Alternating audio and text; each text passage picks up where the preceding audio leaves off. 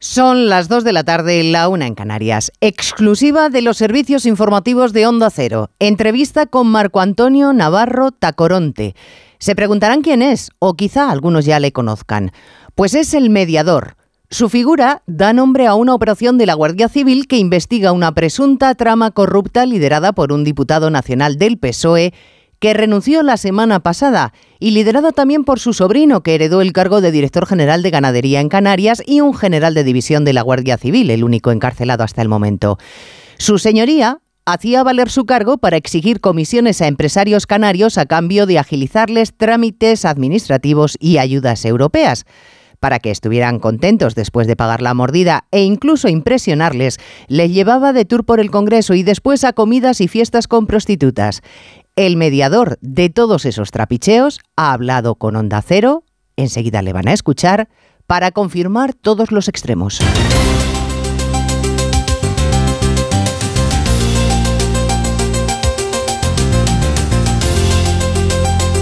En Onda Cero, Noticias Mediodía, con Elena Gijón.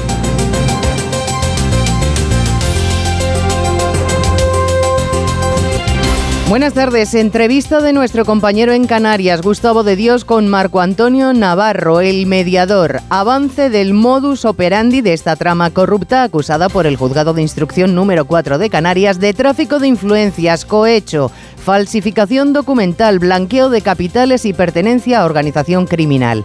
Este era la forma en la que operaban, narrada por el mediador de un hombre que ofrecía agilizar ayudas europeas, un diputado del Partido Socialista que ofrecía esas ayudas europeas o contratos gracias no solo a su condición de diputado, sino a su pertenencia a varias comisiones parlamentarias. Me llama el señor Teisé, me cuenta que hay un expediente atascado de cierta empresa ganadera y que si yo puedo intervenir en Madrid a favor de ella. bueno, me pasa el expediente, nos reunimos en el hotel escuela, lo hablamos, lo, me cuenta de qué va la historia. ¿Y en Madrid el contacto eh, con quién es? Con el diputado del Congreso, don Juan Bernardo Fuentes Curbelo.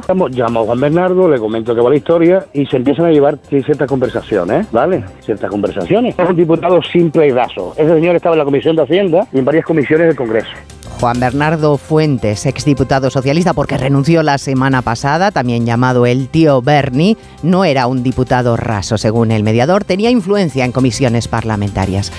Más asuntos. El presidente del gobierno ya ha constatado en el barrio de Irpin, cerca de Kiev, la brutalidad de la invasión rusa, de la que mañana se cumple un año. Le espera además una visita a Bucha, una reunión con Zelensky y visita al Parlamento donde pronunciará un discurso. Mañana y hoy mismo en el Congreso de los Diputados se va a ver proyectada la bandera de Ucrania. La presidenta de la Cámara, Merichel Batet, ha sido la encargada de leer la declaración institucional. En nombre del Congreso de los Diputados, representante del pueblo español, quiero reiterar que estamos con el pueblo ucraniano, compartiendo su dolor y su sufrimiento y confiando en que lo antes posible se abra paso a una paz justa y podamos dejar atrás la barbarie que estamos viviendo en el corazón de Europa. Muchísimas gracias.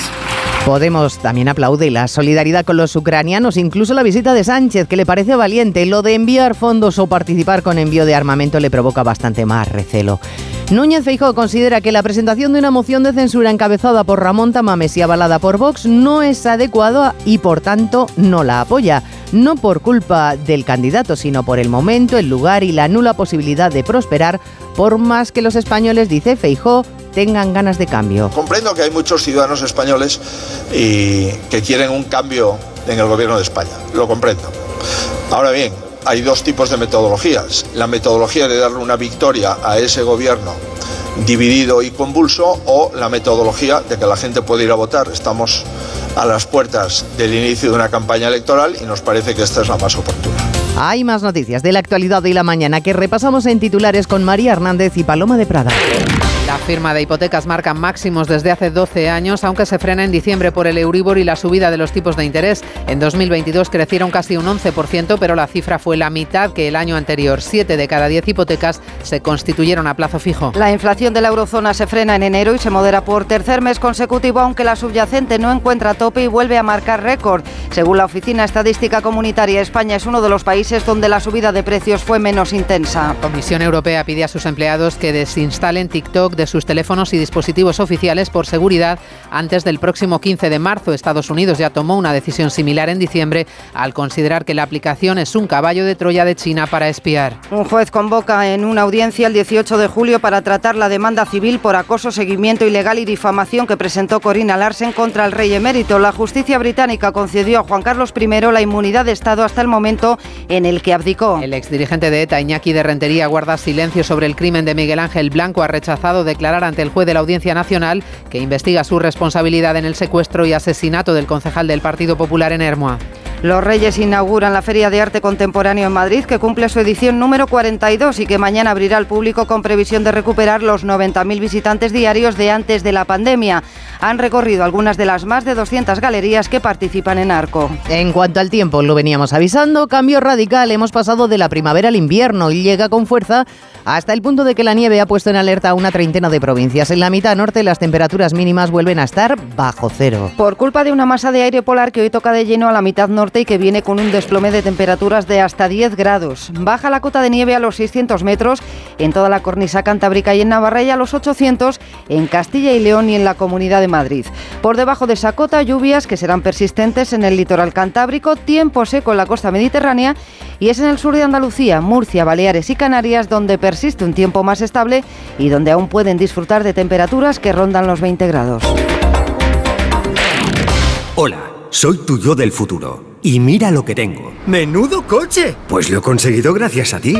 Hay decisiones de las que no te arrepentirás. Consigue ahora tu Opel Corsa o Opel Crossland con una financiación increíble, entrega inmediata y cuatro años de garantía. Tuyo del futuro te lo agradecerá. Encuéntralo en opel.es. Las noticias recientes nos dan pocas alegrías. Aún así, debemos disfrutar de la vida. ¿Ansiomet te puede ayudar? Ansiomet con Crocus Atibus mantiene tu ánimo positivo.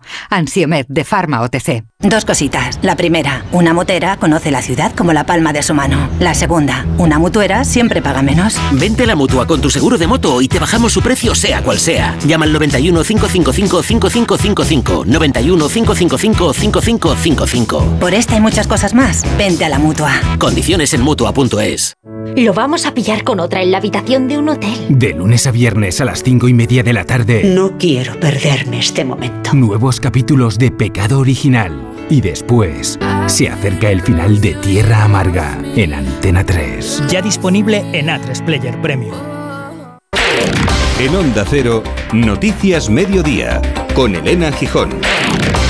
Juan Bernardo Fuentes, diputado socialista hasta la semana pasada, cuando renunció a su acta de diputado nacional, era detenido el pasado lunes en su casa de Fuerteventura. Las acusaciones que pesan contra él hacer valer primero su condición de director general de ganadería del Gobierno de Canarias y después eh, la de diputado nacional para exigir el pago de mordidas a empresarios del sector de la ganadería, empresarios a los que luego se traía de juerga a Madrid utilizando el Congreso de los Diputados como sede de sus operaciones y primera escala antes de las fiestas con prostitutas. Eso es lo que se recoge en el sumario y lo que se está investigando. Marco Antonio Navarro era el mediador, el que da nombre a la operación admite en conversación con Onda Cero que él era el encargado de gestionar los contactos entre el diputado socialista Fuentes y los empresarios. Redacción en Canarias, Gustavo de Dios, buenas tardes. Hola, muy buenas tardes, Elena. Gustavo, tú has sido el que ha mantenido la conversación con Navarro y parece que te ha confirmado todos los extremos. Lo confirma, pero para él, eh, él no ha sido el mediador. Él se define como un negociador que ponía a las partes en contacto para solucionar problemas. Empresarios del mundo de la ganadería y la alimentación que necesitaban o acelerar sus expedientes para una subvención o solucionar algún problema con la inspección. Fuentes, el tío, el diputado, se encargaba, según Navarro, de lo primero. Fuentes, el sobrino director general de ganadería, se encargaba de lo segundo. Y además ha dejado en el aire que ¿Quién no me dice a mí que se sancionaba, se sancionaban a las, a las empresas aposta para después intentar resolver el asunto? No sé si me estoy explicando lo que, lo que quiero decir. Bueno, le hemos preguntado por la utilización eh, del despacho y también eh, por la aparición en escena del ex general Francisco Espinosa. Según parte del sumario al que ha tenido acceso Onda Cero, otro de los conseguidores al que se le vincula con una fundación que depende del gobierno de España y que actualmente preside la ministra Calviño. Por general, porque coincidimos en una comida en Valencia, no se me olvida, en una noche, y se establece una conversación y, unos viajes y, demás. Pues claro, cualquier situación que yo tenía un poco escollada o trabada por ciertos empresarios, yo pedía cierto, ciertas gestiones. Ciertas gestiones. Le hemos preguntado, como te decía, por la utilización del despacho en el Congreso de fuentes para celebrar reuniones que luego, según el sumario, se cerraban en clubes de alterne con consumo de drogas y alcohol. Bueno, se ha limitado a decir que no puede negarlo.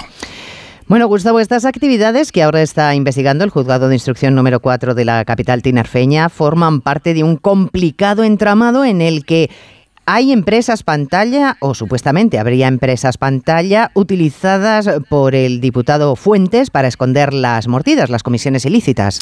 Pues Elena, curiosamente todo esto parte de un tema eh, completamente diferente. El caso surge porque un consejero del Cabildo de Tenerife denuncia por un tema particular al mediador, a Marco Antonio Navarro, y este se ve obligado a entregar su móvil y en el móvil pues los audios, las fotos, los documentos y demás. Hay muchísimo material que el juzgado está analizando, es un tema que no se queda en Canarias, podría tener ramificaciones sobre todo en la parte en la que entra el ex general Espinosa en juego con adjudicaciones de contratos públicos que podrían estar relacionados con fundaciones y empresas dependientes de uno o varios ministerios, según consta en parte del sumario. Bueno, pues vemos que el asunto se va complicando, que las ramificaciones de este caso pueden llegar efectivamente a fundaciones nacionales. Todo eso es lo que está eh, investigando en el juzgado de instrucción número 4 de la capital tinerfeña y veremos eh, en qué concluye toda esta investigación. Desde luego, un fantástico trabajo de nuestro compañero en Canarias, Gustavo de Dios, que les hemos ofrecido en exclusiva en estos micrófonos en Noticias Mediodía de Onda Cero. Es un asunto este que le hemos contado, el de las mordidas, las comisiones, el intento de agilizar los contratos que ha llegado al Congreso de los Diputados y que ya ha provocado Ignacio Jarillo las primeras reacciones en el seno del Partido Socialista. Sí, tras escuchar al mediador en Canarias, aquí desde Madrid en el Congreso y desde Barcelona, dos ministros del PSOE se rendían a las evidencias y no podían decir otra cosa. Si el ya exdiputado socialista Fernando Fuentes es culpable, lo tiene que pagar, señalaba la ministra más cercana a Pedro Sánchez, María Jesús Montero. Condenar absolutamente eh, cualquier desvío de legalidad desde el Partido Socialista, dejar que la justicia actúe, toda nuestra colaboración con la justicia y si alguien ha cometido un delito, que lo pague. Y poco después coincidía en el mensaje el ministro de la Presidencia, Félix Bolaños. En cuanto ha habido la más mínima sospecha, nosotros hemos enseñado la puerta a este señor. Este señor no pertenece al Partido Socialista y que si hay algún delito, se le condene con contundencia cuanto antes. Bolaños, eso sí, pedía la misma ejemplaridad cuando el PP tenga casos parecidos. Bolaños dice que no pertenece al Partido Socialista. Bueno, no pertenece desde la semana pasada cuando renunció al acta de diputado. Hasta la semana pasada, el martes en concreto, todavía era diputado nacional. El asunto, como les digo, sigue en los tribunales. Aquí le seguiremos la pista. Noticias Mediodía. Onda Cero. Un anuncio de línea directa con el micrófono averiado suena así y uno con el micrófono sustituido suena así. Con el seguro de coche de línea directa tienes coche de sustitución también en caso de avería. Cámbiate y te bajamos el precio de tu seguro de coche, sí o sí. Ven directo a lineadirecta.com o llama al 917-700-700. El valor de ser directo. Consulta condiciones. Donde pongo el ojo, pongo la oferta. Dos gafas de marca con antirreflejantes por solo 89 euros. Infórmate en soloptical.com. Él siempre lucha por conseguir darnos lo bueno a un precio sin igual. De nuevo lo ha logrado, super conectados, sin precio, ¡Super conexión! Ahora con Yastel 5G al alcance de todos. Llama al 1510. ¿Quieres ahorrar a full? Aprovecha el 3x2 en Carrefour. Hasta el 13 de marzo en Carrefour, Carrefour Market y Carrefour.es, 3x2 en más de 3.000 productos. Como en el Actimel de 100 gramos, pack de 6. Comprando dos, el tercero te sale gratis. Carrefour, aquí poder elegir es poder ahorrar. Onda Cero. Noticias Mediodía.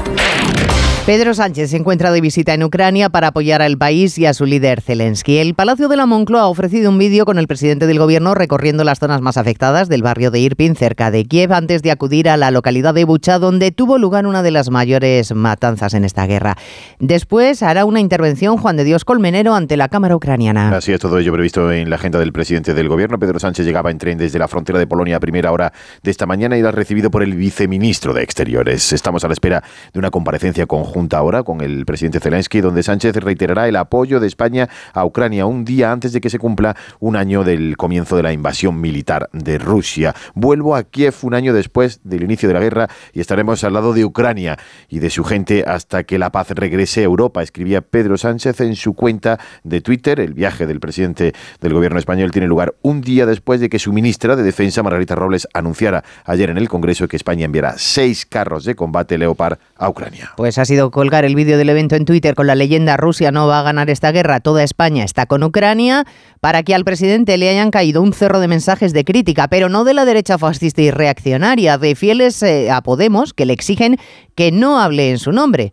Este es el hecho diferencial español que ayer constataron las europarlamentarias que vinieron a interesarse por la ley del solo sí es sí. Lo normal en cualquier estado es que el gobierno y la oposición disientan. En España las diferencias, los palos y los enfrentamientos se libran en el seno del propio Ejecutivo. Jaume Asens, portavoz de Podemos en el Congreso, alaba la valentía del presidente, el apoyo a la guerra, dice es otra cosa, pero oiga, la visita muy bien. Me parece bien, me parece que, era importante que los ucranianos eh, sintieran la solidaridad del pueblo español español, me parece un gesto valiente y nosotros eh, pues lo defendemos. Nosotros pensamos que hace falta más diálogo, más, eh, más negociación, más diplomacia y menos guerra y menos tanques. Esta actitud es la que ayer calificaba en Onda Cero en más de uno Josep Borrell, el representante de la política exterior de la Unión Europea, como ingenua.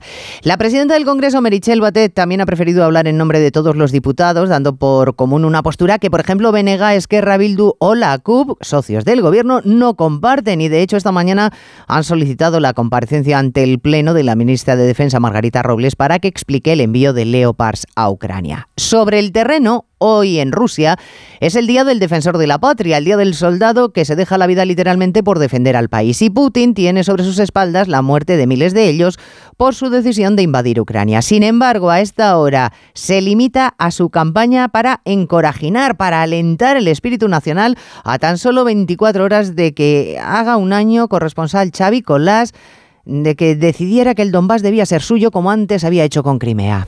Putin avisa de que Rusia se va a centrar en el aumento de sus fuerzas nucleares mediante el despliegue de su nuevo misil balístico intercontinental, un armamento que tendría que haberse culminado hace tiempo. Moscú ultima misiles hipersónicos y sumará nuevos submarinos nucleares. Es el día del defensor de la patria en Rusia después de un arranque de semana en el que los atacantes han estado peleando entre sí. Yevgeny Prigozhin, fundador de los mercenarios de Wagner de Rusia, dice ahora que por fin se le han enviado esas municiones tan necesarias para sus tropas. Se cierra así por fin una disputa pública la que acusó al Ministerio de Defensa ruso de traición a la patria. No se acaban los sobresaltos porque un avión de combate ruso se ha estrellado en la región rusa de Belgorod, cerca de la frontera con Ucrania, y el piloto ha muerto. La causa del accidente, una avería, o al menos esa es la información preliminar que da el Ministerio de Defensa. Bueno, el líder del PP, Núñez Feijóo, se ha encargado de subrayar que antes de la guerra no comprábamos casi gas a Ucrania y que ahora tenemos que adquirir mucho más en el mercado, en ese mercado ruso, gracias a la ruptura de las relaciones de España con Marruecos por el de España con Argelia, no con Marruecos, con Argelia, ahora estamos más próximos de Marruecos, por el caso del Sáhara. Ha visitado el líder de la oposición, Feijó, en Daimiel a los empresarios del vino, con los que se ha mostrado solidario frente a las políticas del gobierno. Dice que cercenan la actividad de los pequeños empresarios a base de impuestos. Y ha hecho Feijó hincapié en que no está por la labor de apoyar la moción de censura que liderará Ramón Tamames, respaldado por Vox, no por el candidato, ni siquiera por la perspectiva de desalojar a Sánchez, que le parece estupenda y además requerida, dice, por muchos españoles es José Ramón Arias por la oportunidad.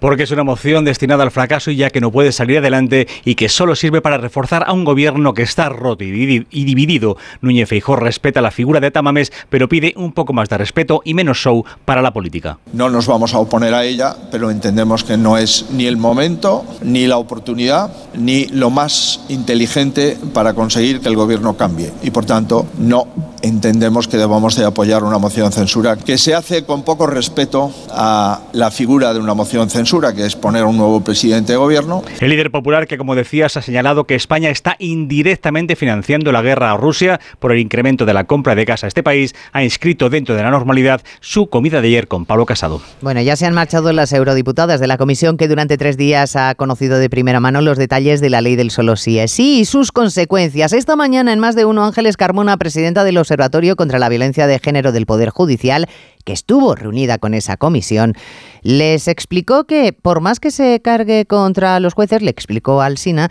que más que cargar contra los jueces, lo que debían hacer los responsables de quien hicieron esa ley, las que la realizaron y la avalaron, es reconocer el error y que la responsabilidad, Belén Gómez del Pino, está en ellas mismas. Porque la norma tiene efectos ya irreparables sobre los 4.000 condenados por delitos sexuales que pueden pedir revisión de pena. Ya son casi 600 las concedidas y niega Carmona cualquier mala praxis judicial por absurda. No tiene ningún sentido pensar que un juez que ha dictado una sentencia después quiera sacarlo de prisión, el mismo juez que ya condenó anteriormente. De la delegación ha formado parte la eurodiputada de Ciudadanos Soraya Rodríguez, que también en más de uno reconocía la sorpresa de la misión sobre las diferencias de criterio dentro del gobierno. La única diferencia, la única controversia está dentro del gobierno en una ley aprobada por ese gobierno. Las eurodiputadas mostrarán en su informe la urgencia transmitida por Todos Salvo Igualdad de reformar la ley. Bueno, cada vez cuesta más llenar la cesta de la compra por más que el ministro Planas diga que hemos llegado al tope. Esta mañana la consultora Cantar dice que eh, las grandes eh, superficies son las que ahora mismo están concitando la mayor presencia de usuarios porque el pequeño comercio se está quedando casi vacío. Mm, grandes superficies que también están vendiendo a costa de sus márgenes y sobre todo que estamos pagando los consumidores porque se confirma Pedro Pablo González que con el mismo dinero compramos menos productos. El gasto es superior por la inflación, pero nuestra cesta de la compra mengua en volumen de media más de un 5%. El informe de la consultora Cantar, como indicaba, sobre consumo y la distribución deja las claras, como indica su director de negocio Bernardo Rodilla, que vamos más veces al súper a comprar con menos compras y buscando ofertas. O a un año muy marcado, dominado por la inflación hemos visto cómo el comprador está buscando alternativas y que la principal reacción de la distribución es apostar por su marca propia. En el informe se destaca que pese a las subidas de precios, la fuerte competencia entre grandes superficies provoca que se estén ofreciendo productos bajando los márgenes de beneficios para atraer y fidelizar al cliente. Bueno, y la gasolina que se ha encarecido un 3%. La buena noticia es que en España se paga hoy un 9% más por el diésel que hace un año, pero que los precios han bajado. Lo que no paga IVA, ya lo saben, son algunos productos básicos, como por ejemplo la leche. Nuestros compañeros de Asturias se han acercado a una de las sedes de una de las grandes empresas del sector, la Central Lechera Asturiana, para comprobar qué efecto está teniendo la eliminación de este impuesto en el producto. Y de momento una ralentización en la subida de los precios al consumidor porque los costes para el sector productor y transformador se han estancado. Veremos a ver si eso finalmente efectivamente lo notamos en la cesta de la compra. Onda Cero Viedo, Arturo Tellez. El máximo responsable de la Sociedad Agraria de Transformación señala que el IVA tenía un escaso peso en el precio final, pero están constatando que su supresión está frenando la subida de precios al consumidor, indica Alberto Álvarez. Y ha supuesto pues un poco eh, frenar la tendencia que durante el último cuatrimestre del 2022 veíamos que era que la, la evolución de los costes la evolución de, del, exceso de costes de, de materias primas, pues se iba trasladando al lineal. El presidente de Central Lechera Asturiana, una de las principales operadoras lácteas de España, recuerda que los precios llevaban 20 años en plano. Noticias Mediodía. ¿Qué sentimos cuando algo nos cautiva? Lo que sentirás conduciendo el nuevo Peugeot 408, con su sorprendente diseño y un interior con acabados exclusivos. Descubre el lenguaje de la atracción y disfruta de condiciones únicas en las puertas abiertas hasta el 28 de febrero. Descubre una experiencia única en las tiendas porcelanosa. Productos innovadores, diseños exclusivos, espacios vanguardistas. El futuro es ahora y es porcelanosa. Y del 3 al 18 de marzo aprovecha los días porcelanosa con descuentos muy especiales. Porcelanosa, 50 años construyendo historias. Solo hasta el 28 de febrero, ven a Blancolor y tendrás hasta un 50% de descuento en fundas y rellenos nórdicos, sábanas, toallas, manteles, cojines, almohadas, muebles de dormitorio y todo lo que necesitas para tu hogar. Recuerda, aprovecha los descuentos de Blancolor solo hasta el 28 de febrero en tienda, web y app del Corte Inglés. Barcelona y Sevilla buscan hoy el pase a los octavos de final de la Liga Europa. Oscar Conde, buenas tardes. Buenas tardes, Elena. Cerramos la semana de competición europea con doble cita para nuestro fútbol. Llegan con resultados muy distintos Barça y Sevilla a esos encuentros de vuelta. A las 9 de la noche los azulgranas visitan Old Trafford con todo por decidir tras el empate a dos que firmaron la semana pasada frente al Manchester United. Encuentro complicado para el que el Barcelona recupera Busquets, pero que tendrá que afrontar con las bajas de Pedri, Gavi y Dembélé. No quiere despedirse precipitadamente de Europa el técnico Xavi Hernández. Cada partido para el Barça es un examen, pero este con más hincapié todavía, ¿no? Es Europa, es contra un rival fuerte que están en un momento extraordinario y bueno, es una oportunidad muy buena para, para nosotros. Puedes quedar fuera de, de, un título y sería una decepción muy grande, por lo tanto, a competir, a, a por ella, es un examen importante para nosotros, ¿no? Significaría un título perdido en el caso de no, de no pasar. Un Barcelona que llega a este partido en plena crisis institucional por el caso Negreira. Hoy el diario El Mundo ha hecho público un burofax enviado por el ex número 2 de los árbitros a la entidad blaugrana exigiéndoles que no dejaran de pagarle después de tantos años de favores prestados y de tantas confidencias compartidas. Un Enrique Negreira que en ese burofax añadía que esos servicios se habían realizado por indicación de los presidentes Laporta, Rosell y Bartomeu. De vuelta a la Liga Europa, antes de ese duelo del Barça, estaremos pendientes de la cita del Sevilla, 7 menos cuarto, visita al PSV Eindhoven con la cómoda renta del 3 0 logrado en el Pizjuán. No podrá contar San Paoli con los sancionados Gudel y Lamela para un encuentro que, pese a ese buen resultado de la ida, afronta sin confianzas el director deportivo del Sevilla, Monchi. Es un buen resultado, pero no es definitivo, ¿no? Y yo creo que va a ser un partido complicado, va a ser un partido donde ellos, imagino, ¿no? Que saldrán apoyados por su público con la intención de poder eh, meterse en la eliminatoria lo antes posible. Y, y, bueno, no podemos olvidar que allí ganamos 3 a 0, pero que tuvieron un tiro al palo. Eh, Bono hizo dos buenas paradas, los primeros 20 minutos sufrimos mucho, es decir, que, que mal haríamos, ¿no? Pensando que ya está todo hecho, ¿no? Ni, ni mucho menos. Ya mañana se abrirá una nueva jornada de liga con el partido Elche-Betis, jornada que va a tener su plato fuerte el sábado con el derby entre Real Madrid y Atlético que va a arbitrar el extremeño Gil Manzano y en el que no podrán contar Ancelotti con Álava, un mes de baja por una lesión en el bíceps femoral, ni con Rodrigo Diez Díaz Cao por un desgarro en el glúteo izquierdo, si estará disponible Chouameni como espera poder contar Simeone también con el holandés Memphis Depay.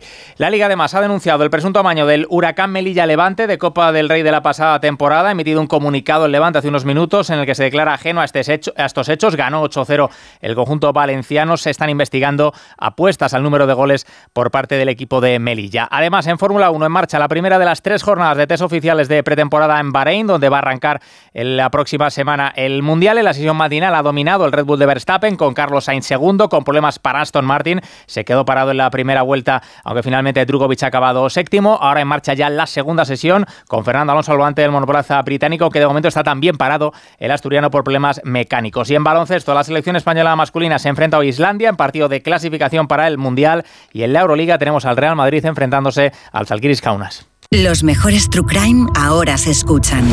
Denise hacía el camino en solitario. La peregrina. Nada se sabe de ella desde el momento de su desaparición. Nunca antes habíamos visto ningún caso Moon. en que una persona te viola y te deja en el sitio donde te cogió. Una misma marca sobre las víctimas. El asesino de la baraja. Dos cartas de la baraja situadas a su lado. Solo en Sonora. Libérate de tus deudas. Si tienes casa en propiedad y no llegas a fin de mes por los préstamos, Agencia Negociadora te puede cambiar la vida. Pagaba antes mmm, casi 2.300 euros y ahora pago 455. Tenía siete préstamos, siete recibos, a tener uno y además de una diferencia descomunal, una diferencia increíble. Ha cambiado mi vida al 100%. Llama gratis al 900-900-880, 900-900-880 o agencianegociadora.com.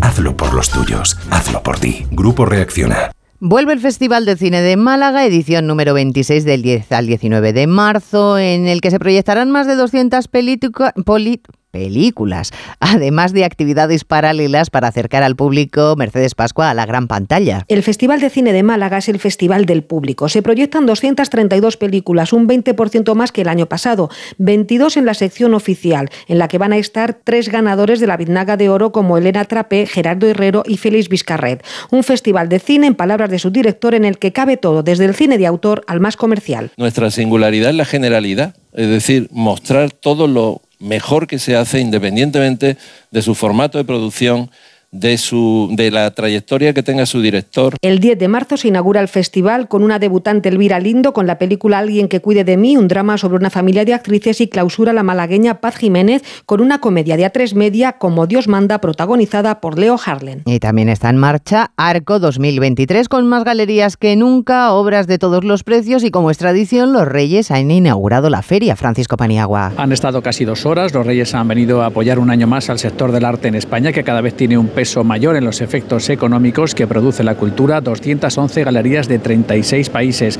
y dos de las grandes veteranas, Elga de Alvear y Juana de Azpuru, valoran la situación del arte en estos momentos. En todos lados es lo mismo, se vende muy poco, porque la gente ahora mismo están ahorrando para comer. Pero las piezas más caras no se venden porque la gente está tocada, lógicamente, las economías están tocadas. La guerra está presente también en Arco, Bolosín, la primera galería de Ucrania en Arco, Kiev pintado durante los bombardeos en esta galería que era usada como refugio antiaéreo. Y hoy se cumplen 40 años de la expropiación de Rumasa. Miguel Boyer, ministro de Economía entonces, y José María Ruiz Mateos, el propietario del mayor emporio empresarial del mundo, se encontraron el famoso día del te pego leche, una frase que fue registrada como marca. Ruiz Mateos en 2015 fue condenado a pena de prisión con 84 años por una trama de impagos y falsedad de empresas.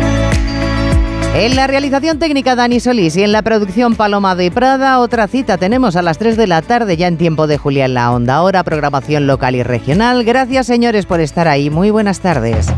En Onda Cero, Noticias Mediodía, con Elena Gijón.